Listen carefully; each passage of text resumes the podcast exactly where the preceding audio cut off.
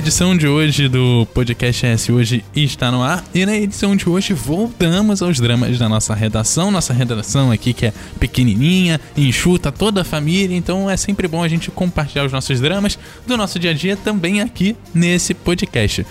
Na edição de hoje está aqui comigo a Daniele Coutinho, a mãezona da nossa redação. E aí, pessoal, tudo bem? Vamos falar da vida alheia dos coleguinhas de trabalho de novo? Quem está aqui com a gente também é o Newton Assis. Para vocês, no, no trabalho, profissionalmente, ele é Newton Assis. Na minha redação, ele é chamado de Zack Newton. Ei, gente, tudo bem? É esse hoje, a notícia do jeito que você quiser.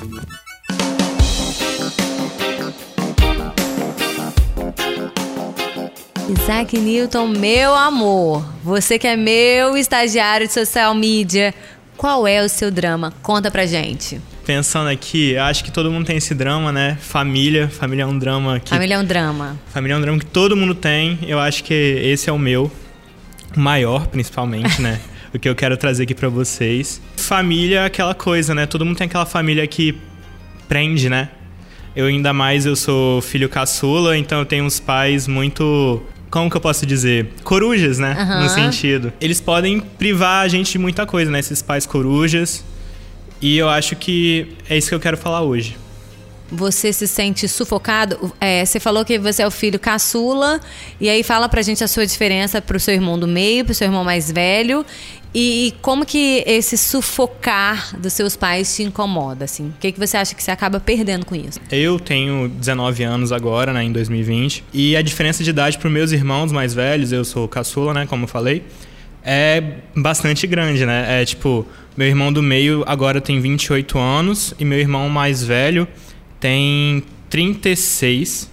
Então a diferença é bem grande. Quase gente- 10 anos pro do meio, então, né? É, deze- 17 pro segundo, né, pro mais velho. Com- e meus pais também têm, são, têm uma idade até avançada, assim, pra quem possa dizer que eles possam até ser, ter a idade dos meus avós. É assim, é uma relação que, tipo, meus irmãos erraram, né, na vida bastante, né, como meus pais dizem, né. E eles acho que eles querem ter essa coisa de proteger pra não cometer os mesmos erros. Então eles, na cabeça deles, e acaba virando uma pressão sobre as suas costas, Sim.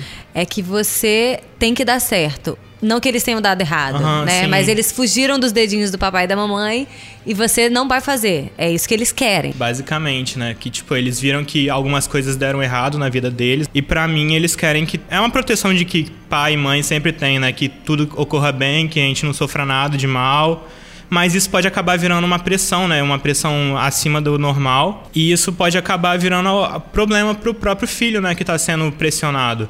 Pode se querer virar uma, uma paranoia, alguma coisa assim, ó, até algum problema psicológico. Não que eu tenha algum problema psicológico, mas pode virar uma coisa além do normal, sabe? Essa proteção. É um problema, mas que no seu caso é contornável, mas realmente em outras Sim. famílias, né? Muitos casos, por exemplo, você vê meninos que uma família muito bem criada, que é um menino que todo mundo sempre viu os pais tratando muito bem, etc, etc, e de repente tá no mundo das drogas. E aí quando você vai ao histórico, ué, mas esse menino tinha um pai tão atencioso, uma mãe tão cuidadosa, não sei o quê, mas às vezes era muito. E aí no momento que ele quis se soltar um pouquinho, ele se perdeu, né? Tem muitos casos disso mesmo. Sim, até no. Eu tava mexendo no Twitter esses dias, então não entrei, mas olhei uma discussão que falava que pais conservadores, no sentido de conservador, no sentido de. Como eu posso dizer, de costume, né?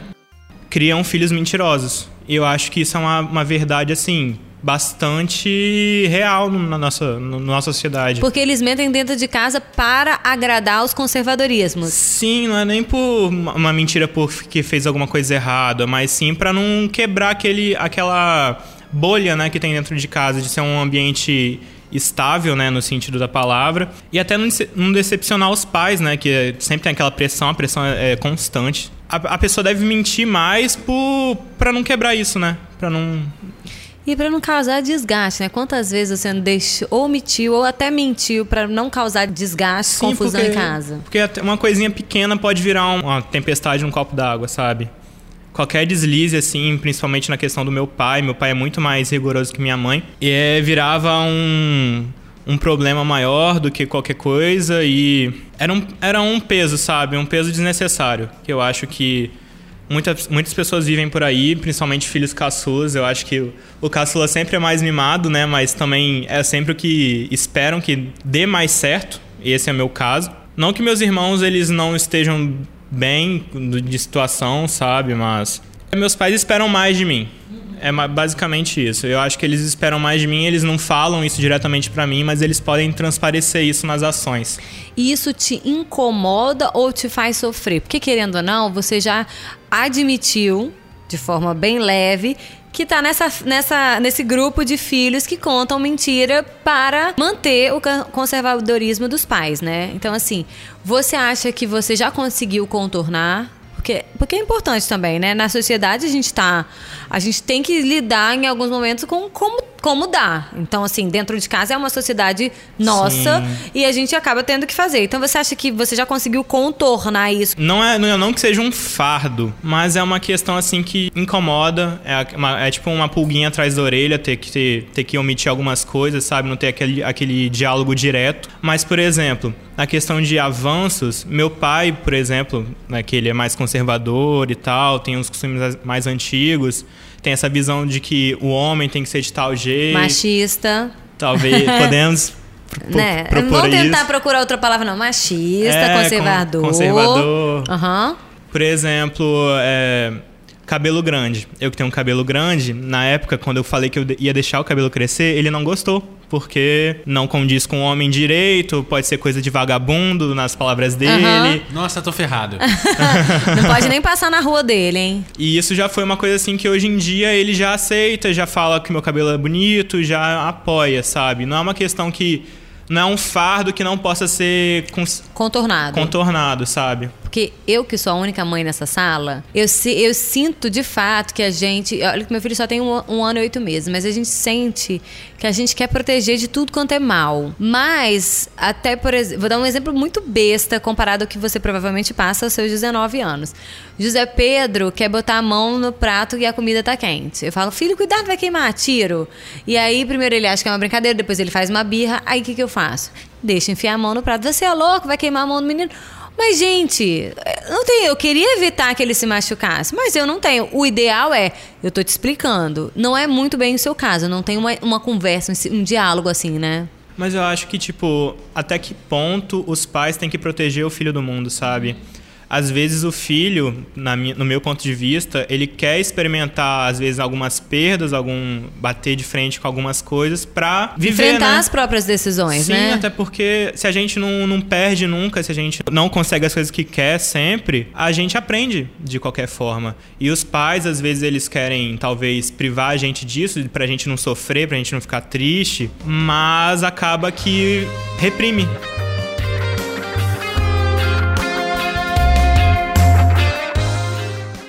ES Hoje. A notícia do jeito que você quiser. Pois é, mas você acha que os pais devem ensinar o filho a contornar as situações? Porque, não sei, eu, eu entendo que a gente, por exemplo, queira de repente botar a mão no prato com a comida quente. Só que de repente o pai pode falar: olha, você pode pôr a mão, mas põe uma luva pelo menos para se proteger, sabe? Você pelo menos ensinar o seu filho que, por exemplo, beber, por exemplo, você tem que ensinar seu filho a beber. Ah, é um problema, isso pode. É, não é uma coisa errada, entre aspas, vamos colocar aí. Mas você tem que ensinar o cara a fazer determinadas bobagens na vida que de repente fazem parte do dia a dia. Ou pelo menos dizer, eu já fiz. Deu, re... deu ruim, deu merda aqui para mim. eu acho que esse é exatamente o ponto, sabe? Instruir, sabe? Ó, já aconteceu isso para mim, mas não vou, não vou interferir Decisão na sua. sua. É exatamente isso. Eu acho que não chega ao ponto de você impedir de fazer alguma coisa, mas sim aconselhar e talvez e, tipo falar sobre a sua situação, o que você já viveu, sabe?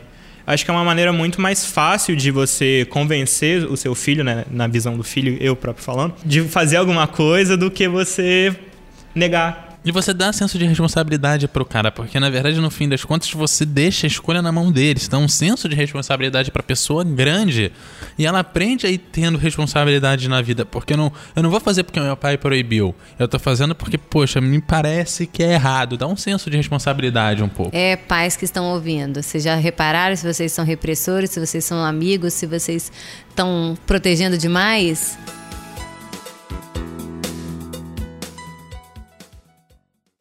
É esse hoje, a notícia do jeito que você quiser.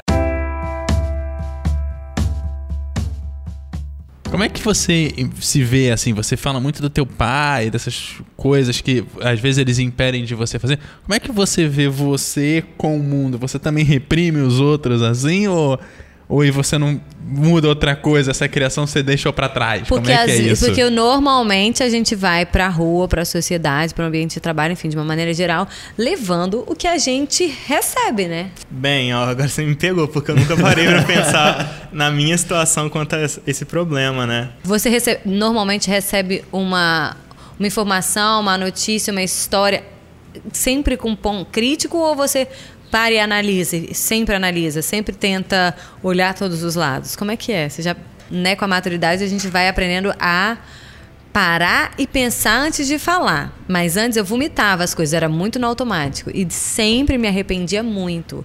E eu também fui criada assim, e, assim, não, não sei se é bem conservadorismo, mas sobretudo a religião. Então, eu tinha um, eu era muito crítica, muito muito xiita mesmo, quando, a questão era religião, isso não pode, isso é aquilo, isso não, não. Tanto que meu maior medo até hoje é morrer e ir pro inferno. Esse é meu medo. E hoje tem, lógico, Zé Pedro passar qualquer problema na vida, mas antes era sempre foi eu morrer e ir pro inferno. Porque pra mim não posso imaginar morrer e Deus não me aceitar no céu.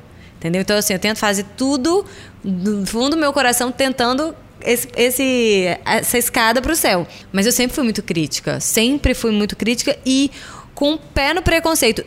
Eu gosto de gente, eu gosto de pessoas, eu não tenho, eu costumo dizer com muita, muita fr- franqueza, firmeza e certeza de que não sou preconceituosa, mas eu, minha primeira reação sempre é de julgamento. Olha, eu acho que a gente sempre tem essa coisa de julgar primeiro, né? Tipo, não que a gente é, verbalize isso, mas a gente tem dentro do nosso, dentro do nosso interior, né? Com, com essa criação que eu tive, eu tive uma criação bastante conservadora, né? No caso, não, não que seja de igreja, mas conservadora dos costumes normalmente. Meu- minha família não é de igreja, mas é cristã por, por via de regra. Eu sempre tive essa criação de, tipo, tem coisas certas e coisas erradas e, E coisas... não tem meio termo. Não tem meio termo, que meu pai também é, é, como que eu posso dizer, linha dura nesse sentido. E eu sempre fui uma criança, assim, que eu cresci com, com, essa, com essa mentalidade. Tem coisas que são certas, tem, tem coisas que É certo, errado, errado, não tem meio termo. não tem meio termo. Mas aí, crescendo, eu percebi que as coisas não só são preto e branco, né? Eu, tive uma- eu tenho meus irmãos que me ajudaram bastante nesse, nesse, nesse conhecimento de vida e tal. Que eles são mais abertos para conversa, diálogo. Minha mãe também é um pouco mais aberta para diálogo, mas seguindo o que meu pai pensa e. Submissão. É uma, uma outra questão lá em casa, né? Mas eu sempre fui. Eu co- costumava ser mais mente fechada, mas agora eu sou mais mente aberta com questões e tal. Agora que eu tenho vivência de universidade, também é outra, outra parada, né? Que faz a gente ter uma mente mais aberta. Mas dentro de casa, sempre foi aquela coisa, né? Tipo, ah. É, preconceitos, de certa forma, aí eu não comento. Por exemplo, ah, tem coisas que ele acha que é, que é errado e eu, eu não acho, aí eu fico Esses quieto. são, os, esses são os modelos dos donos da verdade, né? Porque não existe a verdade absoluta, a gente que trabalha com jornalismo sabe disso. Tem cada um olhar o seu lado, tentar entender o outro, só que tem gente que não tenta entender o outro, né? E aí são esses conservadorismos duros que fazem realmente as pessoas até sofrer de uma maneira geral, né? Que é o que é o caso dele. Logicamente que e é- eu nem posso dizer a proporção, né? Se é maior se é menor. Isso também vai mudar muito com a sua idade. Com certeza você já sofreu muito mais. Hoje você consegue contornar e amanhã talvez você não não que isso tenha assim, que você fique livre disso, mas que talvez não faça não te faça sofrer, né? Sim, a gente tá em constante evolução, né? Ainda mais eu tô com com 19 anos, eu posso pensar uma coisa agora, daqui a um e re- ano. reavaliar tudo isso em minutos, Sim, enfim. sim. E também a idade te dá um. Geralmente, te dá um quê de se bater mais de frente com algumas coisas. Não que você vai brigar com seu pai, que você vai contestar ele o tempo todo, mas com o passar do tempo você vai mostrando uma independência que você consegue quebrando algumas coisas ou que determinadas coisas passam de ter interferência da tua vida. Vai chegar um momento da tua vida que teu pai não vai mais te pedir de sair porque você não tá mais nem na casa dele. Então você vai contornando algumas, alguns limites Porque você mesmo tá evoluindo, você mesmo tá ganhando sua maturidade, sua independência. Porque a gente também tem que pensar que as pessoas, quando chegam numa certa idade, elas não mudam mais. Quem mudamos somos nós, né? Que estamos em crescimento e, enfim, amadurecimento diário. Mas as pessoas mais velhas, né? Chegou uns 65, 70 anos, o cara não adianta. Você não vai ficar mudando a cabeça dele. São poucas as pessoas que você consegue dissuadir de ideias que estão há anos, há anos dentro deles como se fosse uma gaveta, um cofre trancado. Mas com o tempo você vai percebendo que para você se dar bem com aquele cara e não perder de jeito nenhum o respeito, porque isso não pode acontecer, perder o respeito pelo seu pai e pela sua mãe, você tem que sentir firmeza e segurança para que você agora eu vou sair, mas isso não muda nada, assim, muda a minha vida. Enfim, mas essas são coisas de um dia de cada vez mesmo, né? Parece muito drama adolescente, né? Eu falando aqui, que todo adolescente deve ter vivido isso que eu tô vivendo agora. Mas é uma coisa assim que fica, né? Que marca bastante essa fase da vida de ter pais que moldam seu caráter, né? Desde criança até o momento. E eu acho que esse, essa coisa de nunca perder o contato com seus pais sempre vai afetar um pouquinho, né? Isso, isso que eu tô querendo chegar. É, mas os, os os bons conselhos, os bons exemplos, Nossa, essas coisas que estão né? enraizadas, né? né? O resto. E o seu drama maior, pelo que eu posso ver, não é porque todo mundo já passou por isso, porque todo mundo já passou por isso, mas é porque a idade que você está, né, chegou agora aos 19, é como se você fosse um adolescente, que não é mais, né? A adolescência é 13, 14 anos, então assim, já não é mais. Então, realmente acaba. A gente tem que reconhecer, isso é um drama, de fato.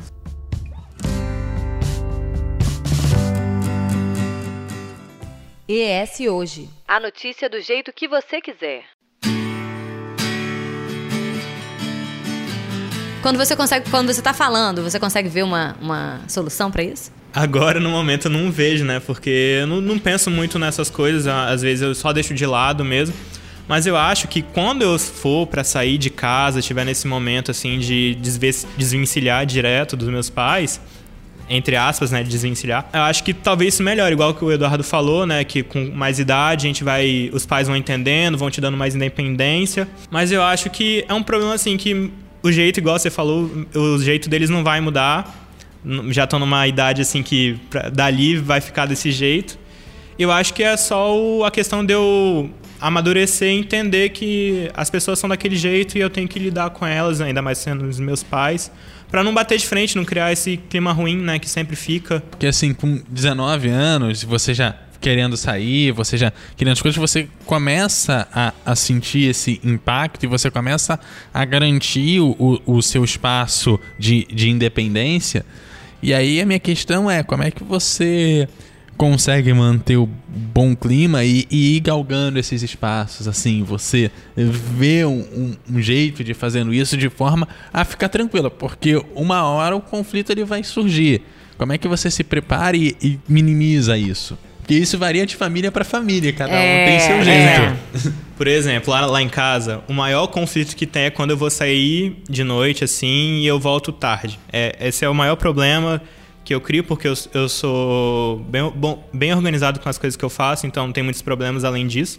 É, lá em casa, por exemplo, quando eu vou sair, eu sempre me organizo. Como que eu vou voltar, como que eu vou, vou ir, eu sempre comunico isso com eles, né? Eu vou acho... ir, vou ir, vou ir! Vou... Como eu vou, como eu vou voltar. Ah. Exatamente. Sempre comunico isso com eles, né, no caso. E eu acho que isso melhora a situação desse, desse problema. Agora que eu tô estagiando, né, tô aqui, tô, tô tendo esse trabalho todo dia e tal, eu acho que eu tenho uma independência maior, que eu tenho, eles têm uma confiança maior em mim agora que eu tô fazendo alguma coisa, que eu não tô só, na, só estudando na universidade, mas sim trabalhando e ganhando dinheiro. Aí eu acho que eles estão confiando mais em mim agora, estão botando uma carga maior de confiança. Eu acho que o que você está tentando dizer, que você está se perdendo aí, é que você leva o problema e já é a solução. Sair é um problema para dentro da sua casa. Pronto. Dependendo do que for, sair à noite é um problema para o meu pai. Então, já que eu vou levar o problema, já estou levando a solução. Ó, oh, tô saindo, eu já comprei o meu próprio ingresso, eu vou, eu vou com fulano de tal, eu vou voltar. Já marquei, vai ser o Uber ou vai ser o, o V1. Ou, tô assim, gastando com o meu dinheiro. É, tá, é tudo, uma... tá tudo dominado. Ou seja, todos os argumentos para eles dizerem, não quero que você vá. É, basicamente. eu já me preparo para um não ou talvez um sim e é isso. Mas aí é, é responsabilidade, né, cara? É, é, o tipo da pessoa que é assim, é, eu brinco que você vai fazer a bosta e você tem dois jeitos de fazer a bosta. Você pode a bosta? É. Ah, vai cagar. Você pode ah. fermentar ela ou você pode limpar ela, que é o que ele tá fazendo. Ele, ele tem gente que sai, sai, bebe não sei o que, volta com o motorista bêbado, não sei o que, parará. Você tá fermentando a bosta que você tá fazendo. Ou você pode fazer que nem ele, ele já planeja como que vai voltar. Provavelmente, se eu tiver um motorista bêbado, ele não entra no carro.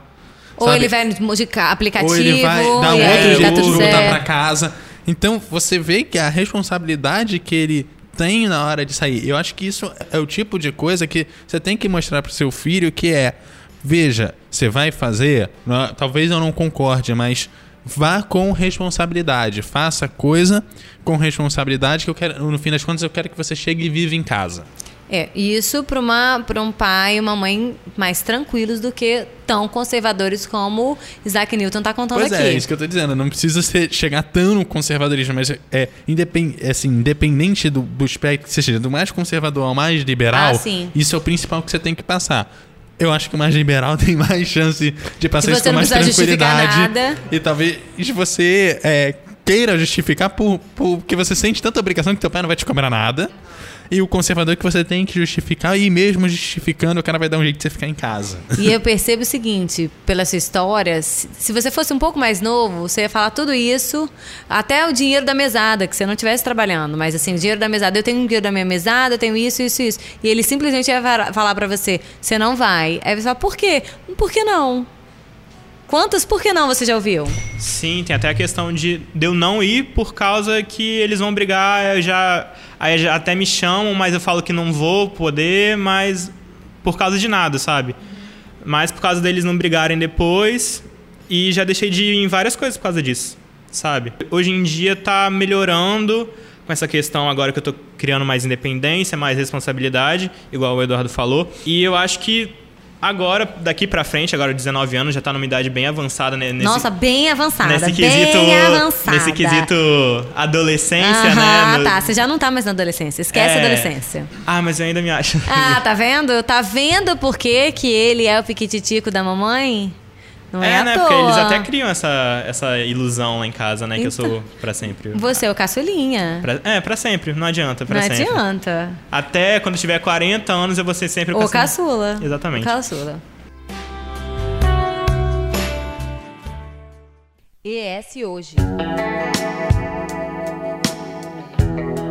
E eu conheço gente muito mais velha que você que passa pelo mesmo problema e não consegue se libertar do pai. Então, você com 19 anos, você tá começando a conquistar o caminho de você ir se libertando aos pouquinhos, o que também é muito bom pra você e pra sua maturidade, porque depois você chegar com 30 anos e tá nessa mesma situação é Então, bem vam- triste. E tem outra coisa, vamos olhar os- os lados positivos, né? Porque tudo tem. Vamos olhar pro copo meio, meio cheio. Imagina se você, seu pai tivesse uma mulher. Nossa. Tava ferrada, Às vezes eu me pego bichinha. pensando nisso. Meu Deus, eu não ia sair da metade não, das vezes não, que eu não, saí. Não, Então, você não é mulher. Então, você já é querendo dar uma, uma, uma- um ponto positivo na, pra sua É, situação, o, o tá? privilégio masculino já. E, mas tem muita gente mais velha que você passando por isso. E eu vou te dizer que eu me casei com 34 anos. E até eu me casar, ou seja, até eu sair da casa dos meus pais, nunca saí em paz. Nunca. Pensa assim, nunca saí em paz. Aí, quando você falava assim, ah, porque eu vou sair, tá se arrumando pra quê? É porque eu vou. O quê? Era uma confusão tão grande que eu brochava antes de sair. E simplesmente. Ou às vezes que eu fui viajar, alguma coisa assim, eu saía. O papai gritava tanto, gra- gritava um tanto, falava tanto, ele já fala gritando, né? Ele falava tanto, perturbava tanto que eu já ia com medo de, caraca, vai dar merda, vai dar merda, vai dar merda. e não dava. E eu tô aqui, casei, tenho um filho, não vai dar merda. Sério, não vai dar Amém. merda. Dá seu conselho agora. Vamos dar o seu conselho pro filho, mesmo adolescente, que esteja passando por isso. Jovem adulto que está me ouvindo, que tem problemas com os pais, né, nessa questão de convivência. Então, o meu conselho é: uma hora vai passar, igual todo mundo tá falando aqui. Uma hora você vai criar independência. Mesmo que seus pais sejam chatinhos no, começo, eles são seus pais, eles só querem seu bem. Eu entendo que meus pais, às vezes, eles podem ser chatos, né, de início, mas eles só querem meu bem. que estão ali por mim, fariam qualquer coisa por mim. E pelo visto, eles já fizeram um excelente trabalho, porque só de você ter esse carinho, essa consideração e entender que esse sufocamento que eles causam, que eles provocam em você. É para o bem. É, eles não pensam que é para o mal. Embora em alguns momentos eles até não estejam fazendo tão bem, não é para o mal. Então, e eles estão te criando muito bem, porque se você ter consideração por uma pessoa, é porque ela plantou algo dentro de você. Né? Então, é, para o público do Isaac Newton, o nome dele é Newton assim, gente, mas é para mim Isaac Newton. Para o público do meu Isaac Newton, Fiquem atentos porque isso realmente passa, é uma fase, mas o mais importante é, assim como Isaac Newton, mostrar que você está fazendo, está crescendo, está evoluindo, que eles podem confiar. Porque o pai que não confia no filho fica ainda muito pior. É, tem uma coisa que, que é, hoje, conversando com a minha mãe, ela sempre fala quando eu, você educar, você educa uma vez só. Depois que. É um ato ali. Mas educar é diferente de proibir. Né? Então é importante também fazer a separação e entender que também não é para criar solto, porque educação você dá uma vez, depois que ele aprende, ele vai seguir aquilo ali. Então acho que é assim que a gente encerra o programa de hoje. Lembrando que esse programa teve a apresentação, edição e produção de Eduardo Couto, a apresentação e a produção de Daniele Coutinho, a presença do Isaac Newton, o Newton Assis e a direção de jornalismo de Daniele Coutinho. Gente, aquele abraço e até a próxima. Até a próxima, pessoal. Tchau, gente.